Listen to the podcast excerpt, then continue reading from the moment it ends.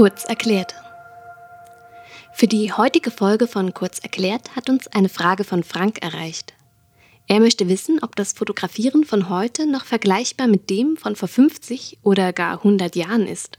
Für die Antwort haben wir uns wieder einen Experten gesucht, Erik Schlicksbier. Warum wir die Frage an Erik gegeben haben? Er kennt sich als Dozent für Fotografie mit den heutigen Herausforderungen an die Arbeit aus beschäftigt sich aber genauso mit fotografischen Edeldruckverfahren von vor 100 Jahren. Auch in seinen Podcasts Studio Kreativkommune, Silvercrane Connection und Analoge Angelegenheiten taucht er immer wieder in die Geschichte der Fotografie ein. Hier kommt seine Antwort. Die Frage, die mich heute von Querfeld ein erreichte, war, ist das Fotografieren heute noch vergleichbar mit dem von vor 50 oder vor 100 Jahren?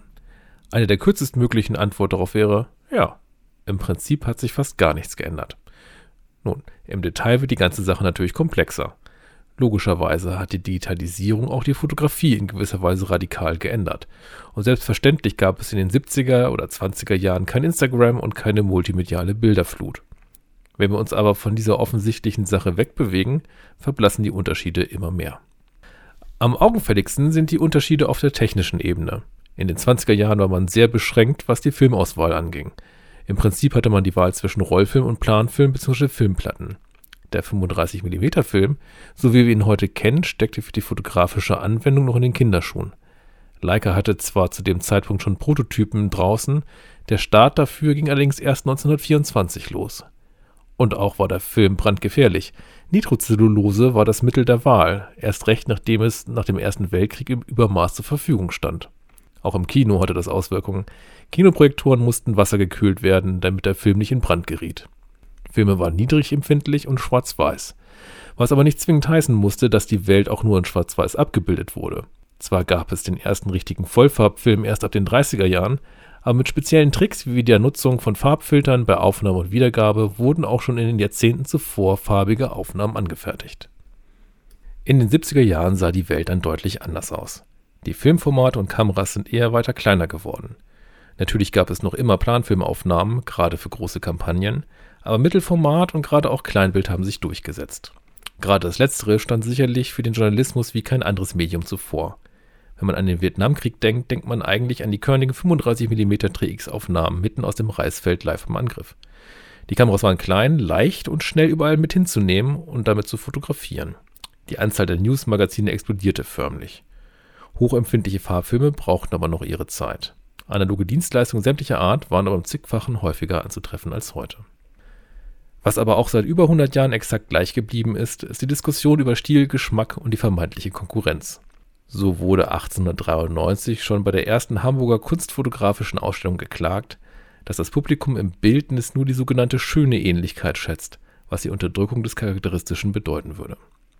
Oder jeder kennt sicherlich auch heute noch die Fotoaufbauten zur Weihnachtszeit in den ganzen Malls.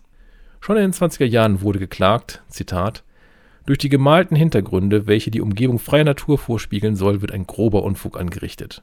Es wird nichts weiter erreicht als ein meist sehr unglücklicher Diorameffekt, bei dem die menschliche Figur die Rolle des plastischen Vordergrundes spielt.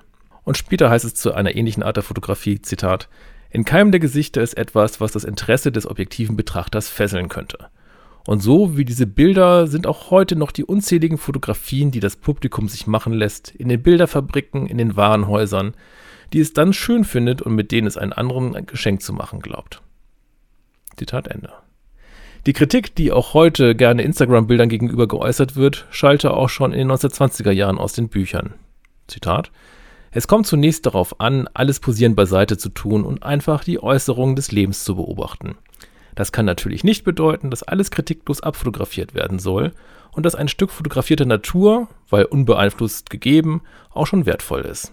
Mit diesem Standpunkt würden wir auf das Niveau der unzähligen Handkamerabildchen herabsinken, in denen täglich eine Unsumme völlig bedeutungsloser Lebensmomente festgehalten wird. Es gilt, sehen und empfinden zu lernen, was wertvoll wesentlich genug ist, fotografiert zu werden. Zitat Ende. Diese Zitate stammen alle aus dem zeitgenössischen Buch von Fritz Löscher, Die Bildnisfotografie, und zeigen ein weiteres Element, was sich in der Zeit nie geändert hat.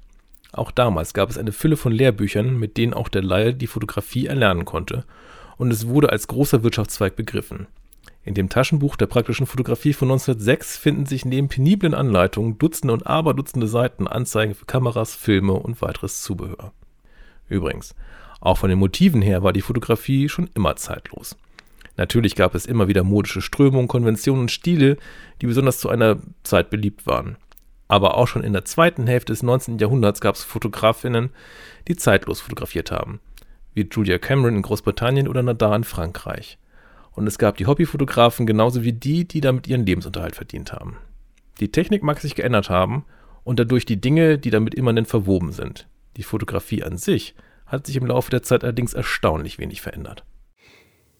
Wir sind gespannt, wie ihr das seht. Stimmt ihr Erik zu oder habt ihr etwas zu ergänzen? Erzählt es uns doch gerne und schickt uns eine Nachricht an kk.querfeldein.de. Das ist auch die E-Mail-Adresse, mit der ihr uns neue Fragen schicken könnt. In diesem Sinne, nächste Frage bitte.